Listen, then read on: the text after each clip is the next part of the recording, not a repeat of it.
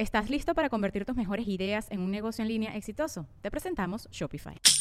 Tal vez no lo sabías, pero nuestro podcast More Than Mamis es un negocio. Y lo comenzamos, por supuesto, para desahogarnos y hablar sobre la maternidad, no para convertirnos en expertas de ventas y del e-commerce. Así que sí, necesitábamos ayuda para vender nuestro merch y poner en marcha nuestra tienda. Por eso estamos tan contentas de usar Shopify. Regístrate con tan solo un dólar por mes en shopify.com barra sonoro, todo en minúsculas. Ve a shopify.com barra sonoro para llevar tu negocio al siguiente nivel. Shopify.com barra sonoro. With everyone fighting for attention, how can your business stand out and connect with customers?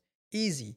Get Constant Contact. Constant Contact's award winning marketing platform has helped millions of small businesses stand out, stay top of mind, and see big results fast. Constant Contact makes it easy to promote your business with powerful tools like email and SMS marketing, social media posting, and even events management. With Constant Contact, you'll reach new audiences grow your customer list, and communicate more effectively to sell more, raise more, and fast track growth. Don't know much about marketing? No sweat. Constant Contact's writing assistant tools and automation features help you say the right thing at the right time every time. Plus, you can send with confidence, knowing your emails are actually reaching your customers thanks to Constant Contact's best in class 97% deliverability rate. I'm a small business owner, and I believe that this is a great tool for other small business owners.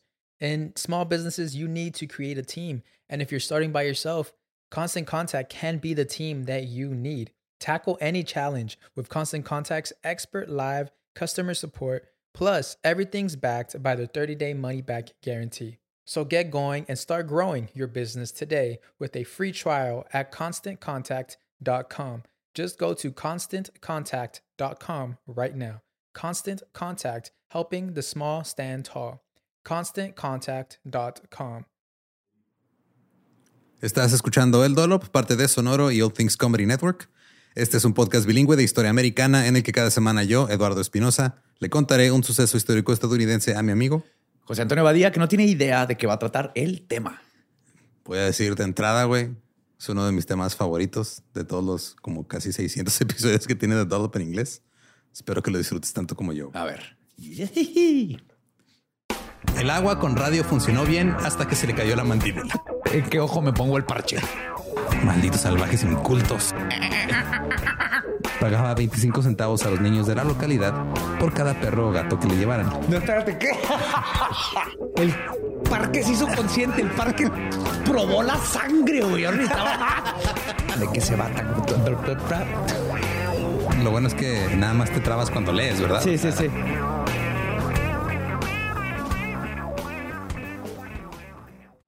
...13 de octubre de 1876... George Edward Waddell nació en las afueras de Bradford, Pensilvania. Sus padres eran John y Mary Waddell. Creció en el campo y era, cito, un tipo de niño decididamente diferente.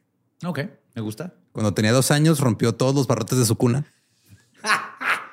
Porque no quería estar en su cuna, quería estar en otra parte y pues dijo, ¿qué puedo hacer? Pues por romper los barrotes y me salgo. Yo lo intenté, pero llegué hasta nomás la cabeza. Así te quedaste atoradillo. Y, y luego jetón.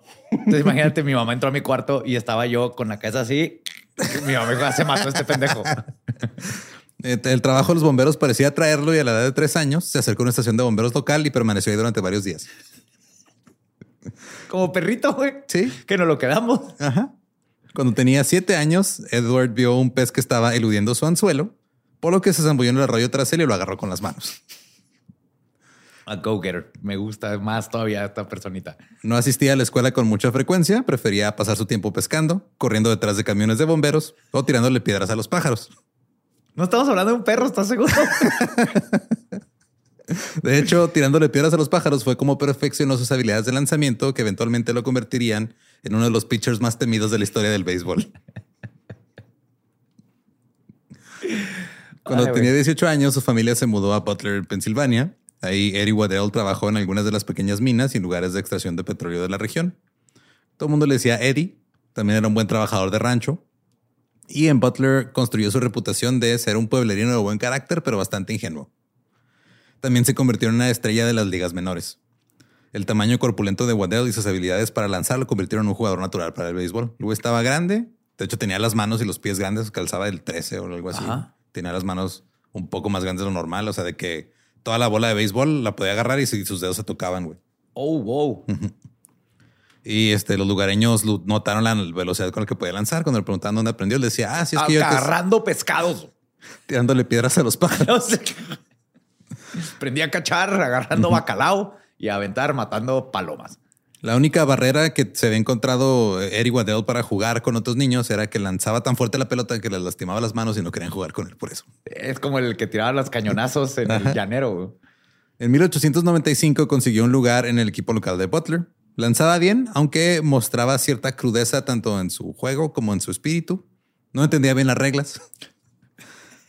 Tuvieron que decirle en los hits de regreso al montículo que no tratara de golpear al bateador con la pelota como una forma de sacarlo. Que podía lanzarle la bola al güey de primera base y con eso hacía el out. Pero él decía, cito, de donde yo vengo, golpeas al bateador, está fuera. Hey, jueguen reglas de casa.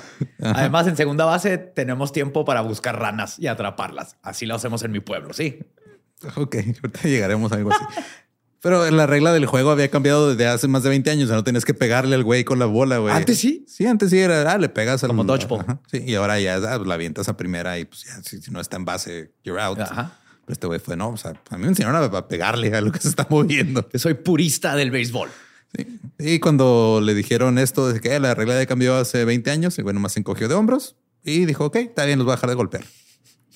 A menudo, Eddie se ausentaba de los juegos sin previo aviso, generalmente porque se había ido a pescar. Una vez un amigo simplemente se detuvo en un buggy que tenía, o sea, y va llegando así en su carrito, en su carreta, güey. Y llega a un lado de primera base, levanta una caña de pescar y le dice, Eddie, ¿quieres ir a pescar? Y Eddie dijo, Simón. Dejó caer la pelota y el guante y salió del montículo a medio juego. No es cierto. Este este güey sí sabe lo que es vivir, güey. También tenía la costumbre de usar un conjunto de calzoncillos rojos brillantes debajo de su uniforme de béisbol, en caso de que se produjera un incendio. Es- Entonces, pues, si había un incendio cerca, el güey se quitaba la ropa y era bombero y era automáticamente. bombero automáticamente en calzones. Y, eh, o sea, iba y se cambiaba, llevaba su este, ropa de bombero aparte. Trae mi caja y traigo mi dálmata. Ahí eso, esto lo hizo en varias ocasiones, o sea, no nomás fue una vez. Sí llegó a pasar. La gente de Butler se familiarizó con Waddell y sus excentricidades. La mayoría se lo tomó con calma. Era una era en la que, o sea, los, las comunidades locales amaban a sus jugadores de béisbol porque no era como que hubiera televisión ni radio ni nada. O sea, podías ver como que los resultados de las grandes ligas en el periódico y seguir a tu equipo a través de la crónica periodística, pero realmente los héroes de, de los, o sea, de- los héroes deportivos eran los jugadores locales. Claro, era La tu gente- celebridad local. Sí, era tu celebridad local. Entonces eh, los trataban como héroes. O sea, casi no les pagaban porque no tenían dinero, pero los trataban como reyes. O sea, tú ibas a un bar, te regalaban pisto, ibas a comer, te regalaban comida, te trataban chido. En 1896, un vendedor ambulante que se llegó, a la ciudad a vender sus cosas ahí, ciudad por ciudad, y vio a Waddell eh, lanzar y quedó impresionado. Ahora, en ese tiempo también los dueños de equipos pues no tenían scouts. Entonces a lo mejor tenían un compa que andaba de viaje y decía, ah, güey, allá en pinche Pensilvania. Vi a un vato Ajá, que que- corre madre. Simón. Y era de, ok, vamos a traerlo a ver qué onda. Entonces este güey era un vendedor ambulante, lo vio, se impresionó y tenía un amigo en la ciudad de Franklin, Pensilvania, que tenía un, un equipo de béisbol. Dijo, oye, este güey está bien cabrón. Y ese güey dijo, ah, ok, vamos por él. Así que este eh, Waddell llegó a Franklin en junio de 1896. Ahí el receptor Jack Nelson le puso un nuevo apodo, Rube. Rube. Ajá, The Rube, así R-V-E, que básicamente significa meco. O sea, la traducción literal es palurdo. O sea, es un palurdo, ¿Qué es, es un, un palurdo, tonto. Un palurdo es una persona, es un simpleton, es una persona que... Que usa palurdo en lugar de decir meco. Ajá.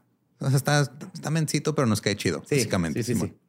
O sea, era, era como decirle a alguien, estás todo meco, pero bonito. Tontito. Ajá, Adorable, Simón. pero tontito. A Waddell no le gustó el apodo al principio. De hecho, una vez aventó un güey por las escaleras que le dijo Rube. Y en chinga se quitó la ropa y fue a rescatarlo.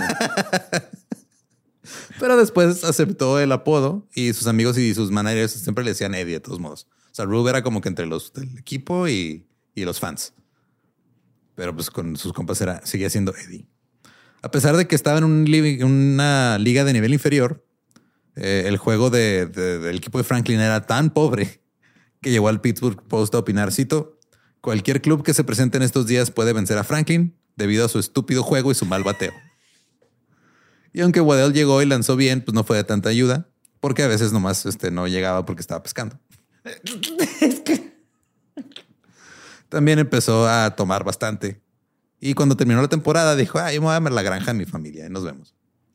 En 1897, Rube solicitó jugar para un equipo en Youngstown, Ohio, en la liga interestatal, pero le dijeron que era demasiado lento. En algún momento a finales de marzo, principios de abril, llegó una oferta de los Piratas de Pittsburgh. Rube había intentado asegurar una prueba con los Piratas el verano anterior, pero no se la habían dado. Y Patsy Donovan, el nuevo entrenador, sentía que los Piratas necesitaban nuevos talentos. Y los scouts habían visto cierto potencial en el trabajo de este Eddie Waddell con Franklin. Donovan nomás escuchó la anécdota del niñote del norte de Pittsburgh y dijo, eh, vamos a ver qué onda, vamos a correr el riesgo. Le pidió a Waddell que se uniera al club una mañana, desayunara y saliera a practicar. La promesa del desayuno gratis fue suficiente para que Rube dijera, le entro. Ey, nunca le dices que no a comida gratis, menos desayuno. De hecho, le encantaba comer. Dicen que Donovan le pidió que se sentara a un lado de él. Sí, vente, vamos a comer aquí juntos. Nadie sabe exactamente qué dijo que hizo Waddell esa mañana, pero inmediatamente después del desayuno, Donovan lo corrió del equipo. Ah, o sea, Tony estaba. Tony ni siquiera llegó a entrenar, güey. O sea, nomás Dijo, desayunó con él, algo le dijo y se ofendió Donovan y dijo, a la verga, yo no quiero lidiar con este güey. Y ya lo corrieron. Ahora, la siguiente oportunidad de Waddell llegó con Volant, una universidad local. Al igual que muchos administradores de otras universidades, la gente que administraba Volant pensó que el desarrollo de buenos equipos atléticos serviría como publicidad. Era una, una universidad privada, cada que ibas y, pues, literal, nomás era, güey, vamos a contratar este. Ahorita ya está penado ese pedo de vamos a contratar Gente jugadores para que vengan a levantar el equipo y ese pedo ya no se puede. Sí, lo que no está penado es que sigan o sea, usando los equipos para llamar la atención, ¿no? Pero a este güey literal le ofrecieron este alojamiento, comida gratis, un dólar por juego, eh, una matrícula para que estudiara en la universidad y tabaco gratis. What? Tabaco gratis, güey. Ruba al tabaco le aquellos, decía, le decía Backy, era su Backy. Ah, wacky tobacco. Entonces el Backy era lo que sí, dijo, güey, aquí me van a dar de comer, me van a dar dónde quedarme, un dólar y tabaco Y gratis. cigarros, ¿qué más quiero? Todo sonaba como un gran negocio para Eddie. Eh, había ganado algo más de dinero cuando jugaba para Franklin, pero pues acá estaba como que o sea, Perfecto. no, no tenía que Además, gastar. esta universidad se ve medio flamable. En cualquier momento puede pasar algo y yo estoy listo. Ah, En cuanto a los rigores de la universidad, pues Eddie nunca asistió a clases. Realmente le valía verga. Fue a algunos de los ensayos de la banda, de la marching band, Ajá. y era el tambor mayor. Es que no es posible. Pero en el campo fue absolutamente dominante, con un promedio de 15 ponches por juego de 7 entradas, güey. O sea, ponchaba 15 bateadores en un juego de Es un 7 chorro, entradas nada más. Es un chingo, güey. Más de una vez, Rube llamó a todos sus jugadores a abandonar el campo y él lanzó sin defensa atrás de él. Es net. Así, Sí, güey, así Quítense, acates, váyanse a pescar. sí, váyanse a Los pescar por ahorita. Yo, que yo gano este juego. Sí, le decía al, sí, güey, no tienen que hacer nada, güey. Mira yo. Aquí Oh, wow. Jardineros, váyanse, güey. Yo puedo. Y de hecho celebraba eh, eh, dando volteretas, caminando sobre sus manos o dando un salto mortal de regreso al banquillo. Y obviamente disfrutaba de cada dólar que recibía por juego. Por lo general, lo que hacía cuando le pagaban es de que invitaba a alguna chica a una fuente de sodas. Oh, yeah. Tú sabes que se va a poner serio y very, very hot. Claro, Cuando van y al... dicen que se gastaba todo el dólar en la fuente de sodas, güey. Estamos hablando de que costaba cinco centavos una soda en ese entonces, güey. Ah, es un chorro de soda. Sí. Este Eddie era un hombre romántico. El güey se estaba chingando, ponle que le compraba una o dos a la chava y el güey se estaba chingando 18 él, güey. La carrera universitaria de Waddell terminó esa primavera de 1897, regresó a casa, hizo algunos lanzamientos para el equipo local de Butler y un día mientras aplastaba la oposición de Oil City, un destacamiento de la Guardia Nacional entró al campo, sacó a Waddell del montículo y lo arrestó. Porque el güey se había enlistado. Se le olvidó. Sí. Y la guardia no estaba dispuesta a excusar a ningún muchacho por estar ausente sin permiso, especialmente si está jugando béisbol. Ajá, sí, no, no es como que estaba manteniendo a su familia güey. No, el güey estaba jugando béisbol y pescando. güey. y esperando que se atorara un gato en un árbol. Waddell fue llevado a la prisión militar, pero más tarde los guardias fuera del edificio fueron sacudidos por una explosión repentina. Oh, oh. Descubrieron que alguien había arrojado una carga de cartuchos de municiones a una estufa. Ajá. Nadie pudo identificar completamente quién podría lanzar tales artículos con la fuerza y precisión necesarias, Es neta. pero los guardias tenían sus sospechas. Ninguno de A los ver, otros- tenemos un manco, un ciego y un pitcher. Mm, ¿Quién habrá sido? Pues igual el ciego, güey, porque no sabía lo que estaba haciendo, no podía ver. Pueden escuchar cosas, sí, sí. Ninguno de los otros prisioneros quiso cooperar con los investigadores. y los oficiales de la guardia concluyeron que era mejor liberar a Eddie Waddell de sus responsabilidades. Sí, güey, ya, déjenlo irse a pescar al güey. En el verano de 1897, Rube lanzó un poco más para un club local en Evans City. Una historia decía que Waddell había ido a Evans City con algunos amigos para ver un juego, durante el cual Evans City se quedó sin lanzadores y iban a perder. Entonces los amigos empezaron a gritar desde el palco, así de este, desde las gradas. Nuestro compa lanza bien chingón y quién sabe qué. Y lo metieron al campo. güey. Y estuvo ahí lanzando la bola y no recibió ningún hit el resto del juego. Qué bonitos tiempos, ¿no? Imagínate ahorita que está pero tu equipo. Tú, güey, de allá arriba. Entrale, sales, cabrón. Hay un este un, un término que se llama si es el este bueno, o sea, es el- son los güeyes que se ponen todo el uniforme cuando van a un juego. Este creo que se les dicen full kit wankers en Inglaterra. Que es decir, vas a apoyar a tu equipo, pero ¿por qué traes tacos y Sí, espinilleras. espinilleras, güey? No es como que se va a lesionar alguien y te van a bajar, en, güey. lo- Sí. en los muslos, güey, por si acaso. Sí, no es como que se va a pinche lesionar ahí este bucayosa que te van a meter a jugar. güey. Pues no, Todos, güey. Te cae un rayo en la banca y le tuerce el tobillo Sí, uno man. de los titulares. Puede pasar, pero no pierdas esperanza. Sí. Y luego Waddell se quedó ahí jugando con Evan City un rato, güey. De hecho, una vez en un, en un juego, ponchó a 14 marcianos. Marcianos. Sí, porque eran de Mars, Pensilvania. Pero ¿cuál es jugadores- 14? 14 jugadores. Este en vato es un juego. pitcher vagabundo, güey. Sí, güey. Luego Ruth firmó por 500 dólares en Louisville. Su carrera ahí duró más o menos 14 días. Eh, lo multaron con 50 dólares por consumo excesivo de alcohol y Rube renunció. Muy se bien. ofendió, güey. Dijo, no, a la verga. Eh, Rube se empacó y se dirigió a Detroit. Su carrera ahí duró nueve juegos completos. Sorprendió a aficionados y jugadores con su manera de lanzar, pero el equipo no era lo suficientemente bueno para aprovechar la ventaja que les brindaba eh, Eddie cuando estaba en los juegos.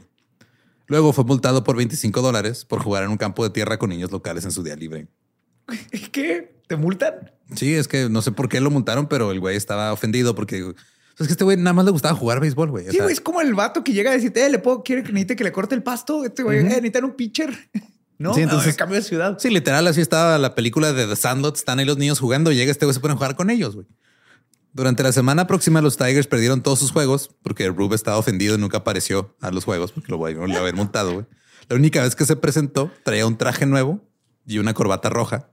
Se sentó en la tribuna, se comió varias bolsas de cacahuates y empezó a gritar comentarios negativos sobre el entrenador. Ese güey apesta. ¡Bú! Sí, le está gritando eso al entrenador, güey. Y después de eso nadie lo vio ni supo de él, se fue. Amo a este señor, lo amo. Nadie sabe con certeza dónde fue, pero desapareció durante unos meses. Luego dejó el país y hay registros de que llegó hasta Canadá. Jugó en el equipo del municipio de Chatham por un tiempo. Y luego eh, Waddell reapareció en la temporada de 1899 con el equipo Columbus Grand Rapids de la Western League y se convirtió en un favorito de los fans. Primero porque ganó 27 juegos güey. y segundo porque era un pinche loco, güey. Sí, güey. ¿Quién no va a disfrutar de ver este? The Rube se caracterizaba por llegar justo antes de la hora del partido con su ropa así normal y luego se iba paseando entre las gradas, cambiándose. El güey muchas veces no usaba ropa interior. Si no traía su calzoncito rojo de bomberos, no traía No ropa traía interior. güey. Entonces está cambiando ahí con la verga de fuera y en las drogadas. ¿Cómo están? ¿Cómo están, Se bien, iba saludando a todo mundo. güey. Si le daban una cerveza, se la tomaba, se comía hot dogs. A veces se peleaba con los fans. Les arrojaba cacahuates gratis a los niños. ¡Uh! Ese entrenador apesta. Y se iba poniendo el uniforme en lo que corría en el campo hasta llegar al, al montículo. güey. Y digo, o sea, de repente, como no usaba ropa interior, pues era de, ah, ok. Pues de repente andaba de fuera todo el, el- el- el- el pequeño Rube. Ah, güey, muchas reglas echaron a perder cosas maravillosas de los deportes. Luego la gente se empezó a dar cuenta, güey. Eh, sobre todo los fanáticos de los equipos contrarios, que se distraía fácilmente. Y empezaron a, a Un labrador, con- güey. Ya supe qué raza de perro es. Es un Es un labrador. Entonces de repente lo distraían desde las gradas con objetos brillantes. Ay, no puedo burlar porque me pasa igual. Pero O a veces llegaban cachorritos de las gradas y se distraía. Güey, no, güey. Se iba. ¿Una ardilla? Sí, güey. Se iba a tocar los cachorritos. Sí, a la mitad del juego. Digo, es que Digo, a mí me acaba de interrumpir un gato en un show también. O sea, fue y en, y en, en Durango también un perro se subió y le puse más atención al perro. güey. estamos muy adoctrinados con, con las reglas sociales, güey, pero cuando pasa eso, claro que lo que quieres hacer es ir y tocar el cachorrito. Sí. También de repente a medio juego se iba a pescar porque le daban ganas. O si escuchaba un camión de bomberos, iba a perseguirlo para pues, ayudar con el incendio, güey. Ah, El propietario de Louisville, Barney Dreyfus, se enteró del éxito actual de Waddell y lo trajo al equipo. Y luego Dreyfus escuchó que la Liga Nacional se consolidaría y cerraría su franquicia de Louisville. Entonces compró a los Piratas de Pittsburgh y cambió todo el equipo de Louisville a los Piratas. Dijo, "Ah, ok, ese equipo va a desaparecer, vamos a juntarlos. Y lo, Ok. lo que hicieron los Bravos aquí en Sí, Juárez. es lo clásico. Sí, sí, sí, lo que se hace ahorita. De repente, el Rube estaba ahora en el centro de atención y estaba jugando con grandes jugadores como Honus Wagner y Fred Clark. Bueno, Fred Clark era jugador, este manager, pero eran de las estrellas de su época. Su reputación como gran lanzador y como hombre completamente lunático se consolidó aún más. Un compañero de equipo de esa era recordó que el Rube mojaba su brazo izquierdo en cubos de hielo durante horas, afirmando sinceramente que temía, cito, quemar el guante del receptor si no lo enfriaba. Será como si Superman se echara una píldora de kriptonita. Sí, man. Porque va a pelear contra alguien y no lo quiere Sí, no lo quiere matar, nomás lo le quiere ganar, pero no lo quiere matar. Waddell lideró la liga en 1900 con una efectividad de 2.37, pero su récord de- de- eh, no fue tan impresionante en cuanto a juegos ganados. Y lo que era más inquietante es de que muchas de sus derrotas se produjeron como resultado directo de su alto índice de errores. Errores porque pues, lo distraían con perritos y así. Con láser. Como gatito. Aparte de eso, también le gustaba mucho beber antes del juego, en las tabernas locales, donde era conocido por beber un chingo de cervezas. Y luego de repente se ponía un delantal y se ponía de barman, güey. Claro. No me sorprenden lo. Ahora, el jugador manager ¿Que no, de... que no tenías un juego en 10 minutos? Ah, ahorita llego, ahorita llego. Mira, traigo mi uniforme, me voy cambiando en lo que llego al... al- Ya, ya. El jugador eh, manager de Waddell, Fred Clark, lo suspendió a finales de junio de ese año porque se enteró que Rube había estado trabajando algunas tardes para un teatro local. Había estado tocando en el escenario, dirigiendo la banda de la compañía y vendiendo cancioneros entre el público. Lo cuento es que no lo hace por dinero, güey. No se distrae. Y se pone Yo hacer- creo que a veces ni cuenta se da. Sí, pues me los dieron y me puse a vender. No. También había estado jugando la pelota con algunos empresarios locales y se lastimó el dedo mientras les tocó estar de catcher. Y luego también un día Rube se encontró con unos niños después de un juego. Lo que hacía a menudo era, ah, mira, están los niños ahí jugando. Se acercaba con ellos. Eh, Obviamente los niños estaban impresionados de, no mames, es el Rube. Claro, y los niños sí nosotros". lo entienden, güey. Sí, güey, Puede ser él. Ajá. Entonces una vez le preguntaron, oye, ¿nos puedes enseñar a lanzar como tú, a hacer una, una bola curva? Dijo, ah, Simón. Pero no traían este... ¿Guante? No, no, no traían una pelota, güey. Ajá. Entonces dijo, ah, mira, pásame ese ladrillo. Y se puso a enseñarles a lanzar un Ladrillo. ladrillo, en curva, güey.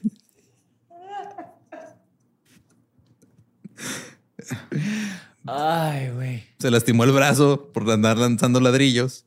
Y pues obviamente el entrenador estaba enojado. Entonces Clark este, lo suspendió, pero no le dijo directamente, le dijo a la prensa, güey. Entonces Rube se enteró por los periódicos, porque digo, no había ido mucho a la escuela, pero sí se ve a leer. Mientras estaba leyendo, cuidando un faro, güey. Has tenido que entrar a un barco ahí al puerto. Ah, cabrón, me suspendieron. Y sí, o sea, de hecho, bueno, o sea, en el teatro ni siquiera, este, porque lo hizo en varios lugares, o sea, ni siquiera estaba actuando así como, o sea, no es como que se prendiera sus líneas, güey. Pero había una escena en donde tenían que, tenían que aventar un güey y el güey lo aventaba a madre. Creo que eso. No me acuerdo si incluso más tarde, pero era de, ah, sí, necesitamos una escena en la que alguien aviente un güey y este güey lo aventaba. Yo. Entonces ya cuando se entera por la suspensión de los periódicos, este Rube va con Clark y le pregunta que si es cierto. Clark le contesta, seguro que lo es, así que saca tus cosas de aquí y nunca vuelvas. Rube le contestó, cito, Fred, nunca tuve idea de que te sintieras así. La próxima vez que te vea te llenaré de agujeros. Voy por mi traje y corbata roja. Ahí voy a estar en las gradas. Nos vemos en el próximo juego, cabrón. Y al Rube nunca le importaba si estaba lanzando en las grandes ligas, en un campo de tierra con niños o en las ligas menores. le gustaba nada más jugar a béisbol y ya. Dos días después de su suspensión de los Piratas, Rube se unió a un equipo local en Millvale y viajó con ellos para algunos juegos en la ciudad de Punxsutawney, Pensilvania. Tony. Exacto, la aldea famosa por su marmota meteoróloga. Ajá. Ahí el legendario manager Connie Mack, al enterarse de la disponibilidad de Rube, lo contrató de inmediato para su franquicia, los Atléticos de Milwaukee, los Milwaukee A's. Mack llegó a Ponce Tony la mañana del 25 de julio. Se encontró con Eddie, como siempre lo llamaría a partir de entonces, ahí en el hotel local. Lo llevó a desayunar. Rube se comió cuatro huevos, una orden de papas caseras, se tomó dos jarras de café y se comió varias. ¿Jarras? Sí, güey, dos jarras de café y se comió varias pilas de hot cakes de trigo con un chingo de miel. Entonces Rube dijo, ok, va, vámonos a jugar, tú dime dónde vamos, pero este, pues el tren no salía hasta las 3 de la tarde. Así que Rube le dijo a Mac, oye, este, pues acompáñame, vamos a, a hacer algunos pendientes. Dijo, Cito, tengo algunas pequeñas cosas que arreglar antes de partir. El primer lugar donde se detuvieron fue una tienda donde Rube debía una factura. Pidió la cuenta y se la dio a Mac.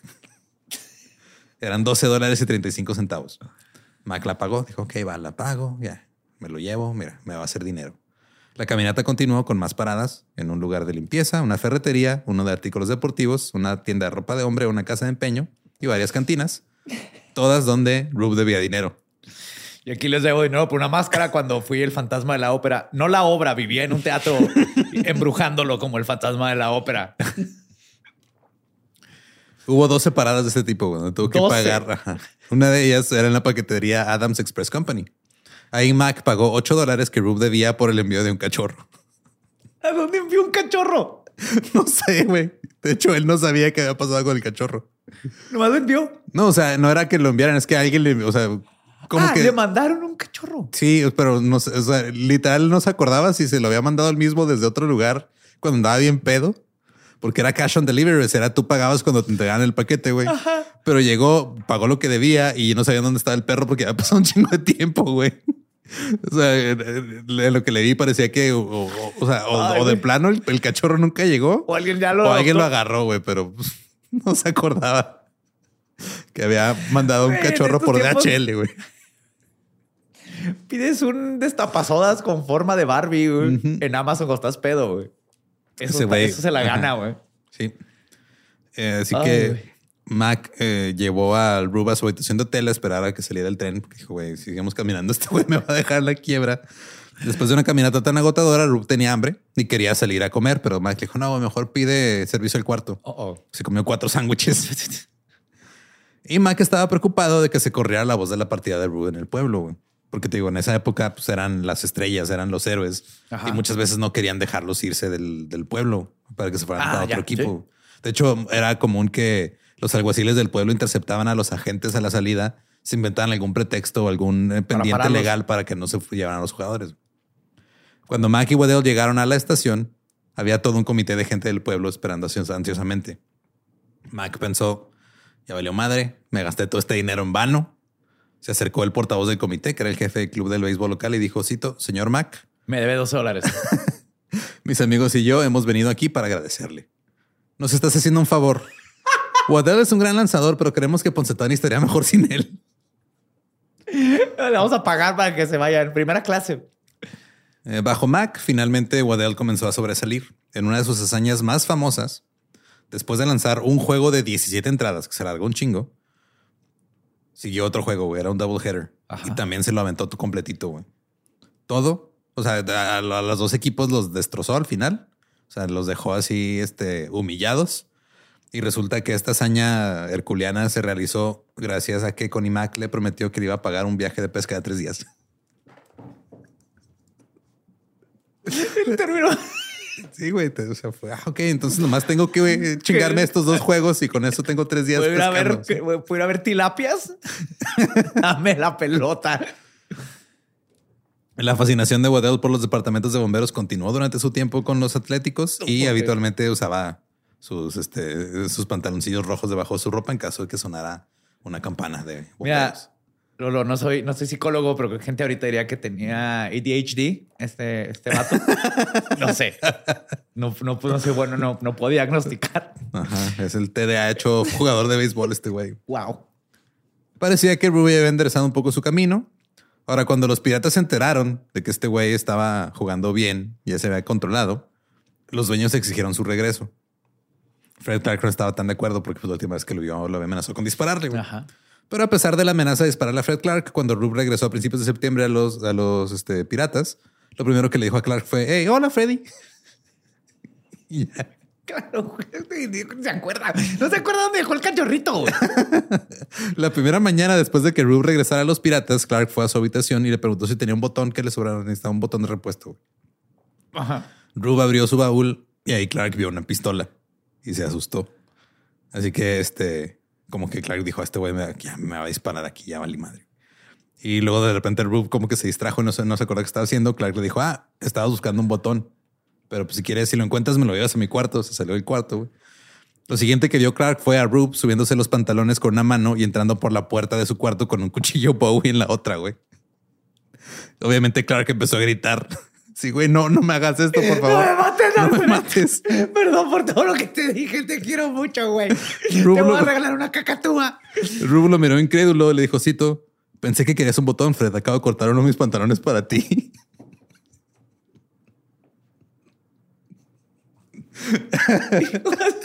El, el- el sentimiento más noble, güey. Sí, güey. Te Dijo, voy a- "Corto- corté, corté mi botón de mi pantalón para Para ti, güey. No te voy a matar, toma. Ay, güey. Comenzó a lanzar en los juegos, pero algo extraño estaba pasando. Le dolía el brazo. Resulta que tiempo atrás hubo un incendio donde el Rube había rescatado la pequeña carreta roja de un niño y se había quemado los dedos en el metal. Ajá. El 5 de, de octubre, los piratas tuvieron un día libre y la gerencia programó un día de campo en el, en el estadio, en Exposition Park. Los jugadores debían competir en una serie de eventos de habilidad ante la multitud y luego cerrar con un juego de exhibición. Lo más destacado del día sería un concurso de atrapar al cerdo engrasado. Oh, shit. Fred Clark había comprado un espécimen enorme de unas 300 libras, 140 kilos, un cerdo enorme para el evento.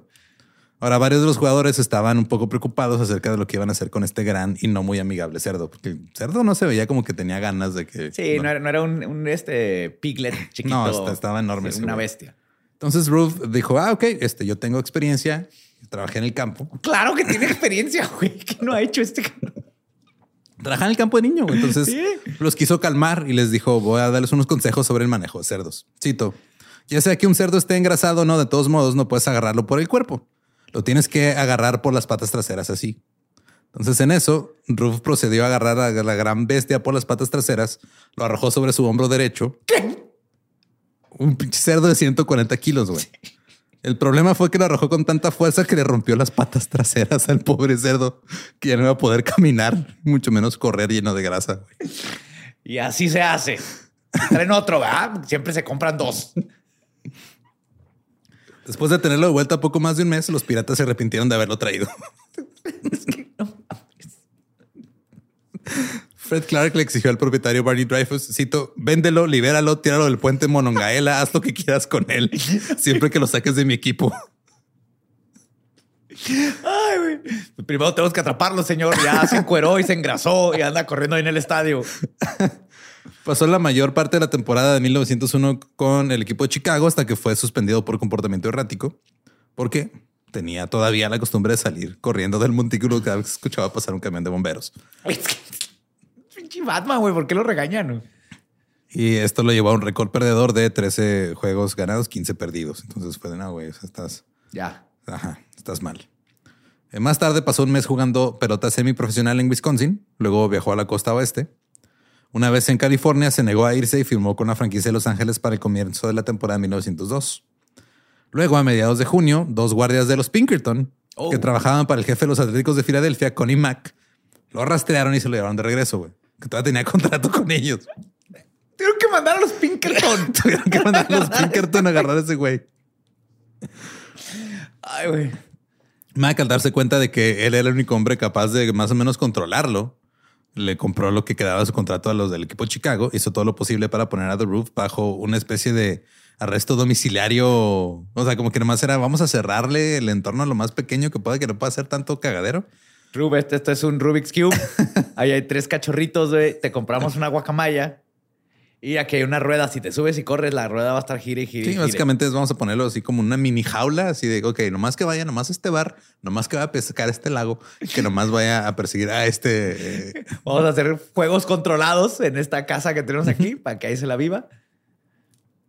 Eh, ahora, era un momento en el que los atletas profesionales, cuando no estaban en temporada, pues tenían que buscar otros trabajos, güey, Ajá. porque pues no les Sí, no. los salarios de que les dan ahorita. Así que Mac le prohibió a Al Rube regresar a Florida durante la, el off-season para luchar contra caimanes en un circo. What the fuck? Porque ya lo había hecho, güey. Sí, güey, oí, oí la palabra regresar, güey. O sea, una vez el güey conoció a alguien en Florida que tenía ahí a sus caimanes ahí. ¿Sabes cómo el caimán lo tienes que agarrar por atrás de las patas? Ah, ya le rompí las patas. Me pasó una vez con un cerdo. les Y, te- y tenía su, su show así, este, pues en el que iba y peleaba contra caimanes y le dijo, ah, enséñame a hacer eso, yo quiero hacer eso. No, Entonces le dijo, "Ah, cuando quieras, güey, cuando no tengas temporada de béisbol, pues te vienes a trabajar conmigo y peleas contra caimanes. no hay nada que pueda inventar que le va a ganar a la realidad de lo que hace este cabrón, güey. Y este güey, ajá, su entrenador le dijo, güey, no mames, no vas a pelear con caimanes, consigue todo tu trabajo. Entonces Waddell terminó jugando rugby para un equipo de Pensilvania. Y le- también le fue bien el rugby, güey, pues tirar madrazos también le, le funcionaba. Y de hecho, bajo estas circunstancias y bajo esta como tutela de Mac, pues, sí floreció y durante los siguientes cinco años volvió a liderar este, la, la liga en, en strikeouts, güey. O sea, el güey andaba con todo. El historiador de Cooperstown, Lee Allen, describió en 1903 la vida de Rube Waddell. Cito, comenzó ese año durmiendo en una estación de bomberos en Camden, Nueva Jersey. Luego terminó atendiendo un bar en un salón de Wheeling, West Virginia. Entre esos eventos ganó 22 juegos para los Atléticos de Filadelfia. Cortejó, se casó y se separó de May Wynn Skyner de Lynn, Massachusetts. Salvó a una mujer de ahogarse. Le disparó accidentalmente a un amigo en la mano. Y fue mordido por un león.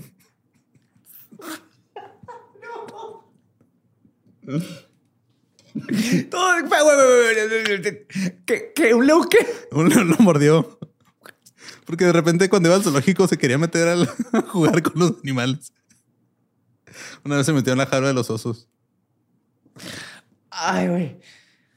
Seguía siendo el mismo granjero de un pueblo pequeño, pero ahora jugaba la pelota en las grandes ligas. Ahora, su única competencia en el montículo era el inmortal contemporáneo del Salón de la Fama, Cy Young. Y las ardillas que lo distraían. O sea, el único güey que lanzaba mejor que Rube es el güey que literal dejó el nombre del trofeo de mejor lanzador. O sea, ahorita el, el trofeo de mejor lanzador se llama Cy Young. Y era el que le Y era el único que le podía competir a este güey. Wow, wow. Su Con una mano mordida por un león. sí. Su popularidad se disparó. Los ciudadanos de Filadelfia lo amaban. Estaban encantados con una estrella que aparecía en los salones y luego se ponía a trabajar en el bar. Es que es, güey. Imagínate que tú en tu casa se empieza a quemar y llega Leonel Messi, güey, a sacarte. Es que no estás jugando, le va a decir, pero es que oí la de bombera, repente güey. vas a un bar y te sirve shots Cristiano Ronaldo, güey. Sí, güey. a ok. medio- que dejó el partido. Wow. El hecho de que fuera conocido por jugar tanto con los niños locales como con sus contrapartes profesionales solo hizo que la gente lo quisiera más. Porque decía, güey, mira, está jugando con los niños, qué chido. Y era especialmente popular entre los bomberos locales, quienes lo alojaban de repente en las estaciones durante varios días. Qué vergas, güey. Y pues eso le funcionaba al Roof porque todavía le mamaba seguir a los camiones de bomberos. Eh, mucha gente cree que fue gracias a los bomberos que Roof se ganó su reputación de heroísmo. Después de salvar a dos hombres que se ahogaban durante un viaje de caza de patos, comenzaron a circular historias sobre la afición de Roof por salvar vidas. Se cree que a lo largo de su vida pudo haber salvado hasta 13 personas. güey. Ay, güey. Siempre estaba alerta. O sea, de hecho, en Es 1905... labrador, güey. En 1905, el periódico Philadelphia Daily News escribió cómo estaba una fiesta en un barquito en una casa flotante cuando escuchó que alguien pedía ayuda. Alguien gritó. Y el güey, sin dudarlo, se lanzó al agua y rescató un tronco que estaba flotando por ahí. Porque lo que había pasado es de que había un pedazo de madera grande, güey. Ahí en, el- en esa madre se cayó al agua y alguien gritó. El güey Ah. creyó que se había caído una persona. Y de todos modos sacó el tronco y lo volvió a subir, güey. Por si acá, claro, güey. No se la llevó a la casa, güey. Ya vive con Jeff, el tronco. Eh, después de la temporada 1903, este, Rube volvió a la actuación. Realizó una gira por todo el país, así que está con la obra de vaudeville eh, The Stain of Guilt y recibió elogios de la crítica. No por su actuación, porque de hecho decían que sus compañeros le permitían improvisar las líneas porque no, No se las aprendía. no se las aprendía. No, ¿Quién tiene tiempo para aprenderse líneas cuando está salvando la vida de troncos, personas? Este, luchitas con cocodrilos, güey. Y leones. Y leones, o sea. Pero sí fue elogiado por su habilidad para, cito, arrojar a un villano el doble de lejos que Kyle Billy o el otro actor. Sí. Y luego con esto, Rube ganó más fama, güey. Y no fue su plan, pero gracias a que ahora tenía más fama, pues podía, este, su manager podía exigir que le pagaran, su gente, perdón, que le, que le pagaran más a los equipos de béisbol, güey. Entonces le gan, le, o sea, porque pues estaba metiendo más gente, porque ah, es el güey Quieren que, ver al. el güey que avienta gente y y les, le aumentaron su salario en, en los Atléticos de Filadelfia. Ese año, The Roop también inspiró una de las primeras negociaciones de contrato más extendidas en las grandes ligas. Pero no era su propio contrato, era el de otra persona. Era el contrato de Shrek. ¿Quién es Shrek? O sí, Shrek and Ghost. Era el compañero de cuarto y el receptor de Eddie. Ajá. Ahora, los jugadores de béisbol en esa época compartían una habitación de dos en dos, incluso a veces compartiendo la misma cama, porque pues no había tanto dinero para los viajes. Entonces al The Shrek, que sí le decían, eh, estaba fastidiado de los hábitos nocturnos de Rube y se negó a renovar su contrato hasta que instalaran una cláusula de, cito, no comer galletas en la cama en ambos contratos. Ah, el güey compró un radio AM y está comunicándose con traileros y hace maquetas de laboratorios famosos en la cama. Rube obviamente no estaba de acuerdo, pero Mac dijo, güey, No puedes es- comer, no puedes poner. Hey, Rub, Rub. ch, ch, ok, No puedes comer galletas en la cama. Rub. pero son galletas. Mm. Mira, un camión de bomberos. Ay. Entonces ya, eh, Shrek and Ghost renovó su contrato. A Rube le prohibieron comer galletas en la cama. Porque eran buena dupla, güey, los dos. O sea, Shrek y Rube eran buena dupla de Sí, no, que se bien ahí las migajas. 1904 fue un gran año para Rube. Estableció el récord de ponches de todos los tiempos del béisbol, que se mantuvo durante 61 años. güey. 349 strikeouts. La temporada de 1905 vio un duelo épico de lanzadores con Rube superando a Cy Young en un juego maratónico de 20 entradas. Oh, Son tomó la nueve, pelota. ¿verdad? Normalmente. Sí, güey, son nueve, este, pero acá se extendió a 20 y eran los dos mejores lanzadores uno contra otro. Rube ganó. Damn. Se llevó la pelota del juego, que era probablemente la más codiciada en años, y se fue a un bar local y se las dio a los del bar y dijo, denme chelas. Después de su muerte, más de 50 bares en todo el país decían que ellos tenían una pelota de, del juego de Cy Young que les había dado Pero no, pero pues no, o sea, no se sabe cuál nomás es. había una, Simón. En 1905, las viejas costumbres del Rubes comenzaron a resurgir. Durante un fin de semana, fue citado como héroe por evitar un incendio grave en una tienda departamental que estaba llena de gente. Había una estufa de aceite que se estaba quemando, güey. Ajá. El güey la sacó del edificio. Así la agarró y la sacó del edificio. Estás mamá. Luego salvó la vida de su compañero de equipo, Danny Hoffman, quien había sido eh, golpeado en la cabeza por un lanzamiento que se salió de control. O sea, al- alguien lanzó la pelota, le pegó en la cabeza Ajá. y este güey se lo llevó corriendo y lo llegaron a atender, Simón.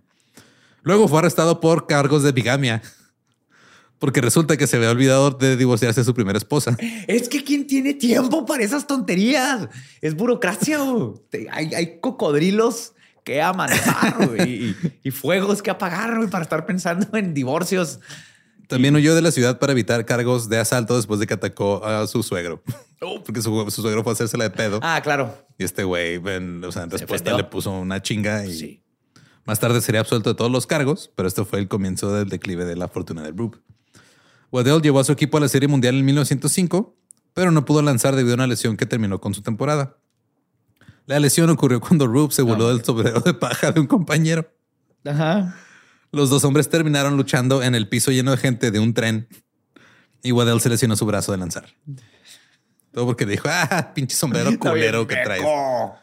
Corrieron rumores de que los apostadores habían llegado al Rube y que le habían pagado para que se mantuviera fuera de la serie. No, hombre. También circuló la historia de que un sindicato de apostadores en Nueva York lo habían puesto en un ático en Manhattan con un grupo de este, mujeres bailarinas eh, para que se distrajera mientras su equipo era demolido por los gigantes cuatro juegos. No lo conocen, va. Nadie se hubiera tenido que gastar cuáles mujeres bailarinas. güey. Una- un juguetito así de bombera brillante, ajá. ajá, brillante Y ajá, un perrito. y un bopit. Aparte, siento que, o sea, en un table estaría muy confundido con el- la razón del tubo de estar ahí, ¿no? Sí. Por ahí abajo, si hay un incendio. No, no, por ahí bailan ellas. Cántame.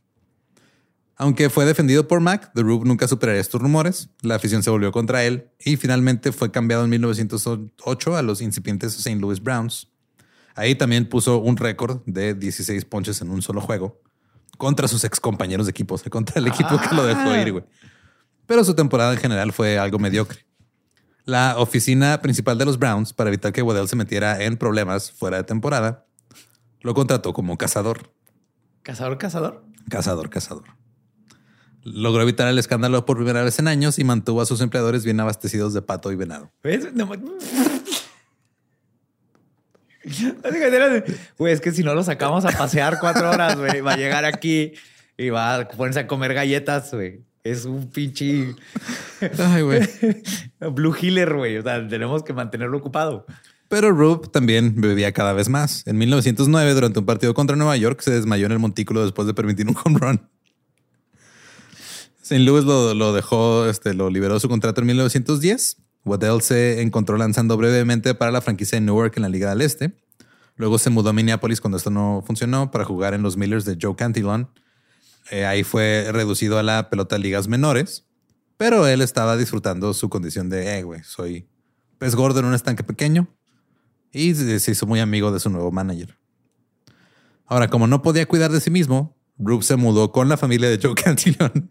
Lo adoptaron. güey. Lo adoptaron, básicamente. Sí, Sí. Ya, ya está viejito, ya, ya- ya está retirado. güey. Mientras Como vivía se ahí. los Sí, perros de servicio. Ajá. Mientras vivía ahí en 1912 se rompió una presa cercana.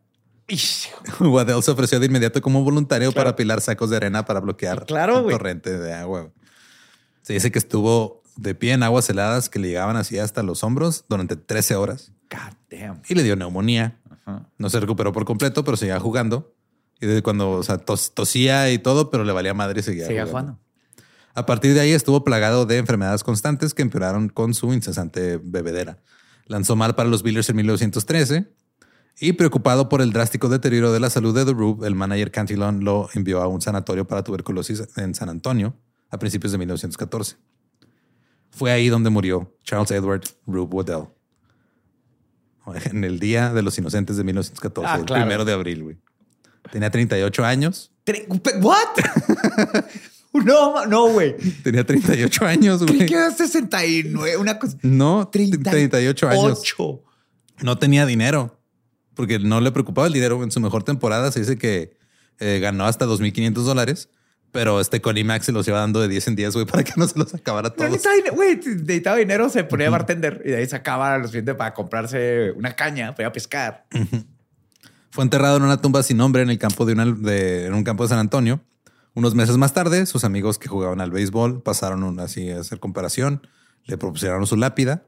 El ex compañero de equipo Ozzy Schreckengost le proporcionó el perspicaz epitafio de la lápida que decía, cito, Rube Waddell solo tenía una prioridad, pasar un buen rato. Sí. Hermoso. Cuando murió no tenía idea de con cuántas mujeres se había casado en su vida. Cosas no importantes, güey.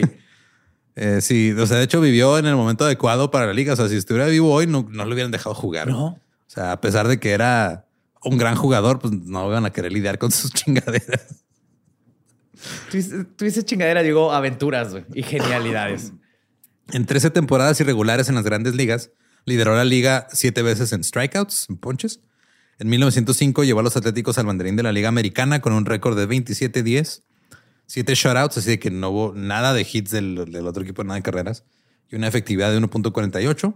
Y fue introducido al Salón de la Fama en 1946. Ahora, muchos fanáticos se preguntan qué hubiera sido de la carrera de Eddie Waddell si no fuera tan impredecible. Ajá. O sea, ¿cuántos más juegos hubiera ganado si no se distrajera persiguiendo camiones de bomberos, jugando béisbol o a las canicas con niños locales, cazando o pescando con sus amigos, trepando dentro de una jaula en un zoológico para jugar con los osos, Aprendiendo a usar dos yoyos al mismo tiempo, güey. luchando con gaimanes en un circo, pasando el rato fingiendo ser un maniquí en el escaparate de una tienda local, actuando en un escenario de vaudeville, dirigiendo a una banda en la calle principal. Ay, güey. Este le dejé al último porque una vez, güey, ¿Qué hizo? compró unos gansos Gansos. y les enseñó a brincar la cuerda.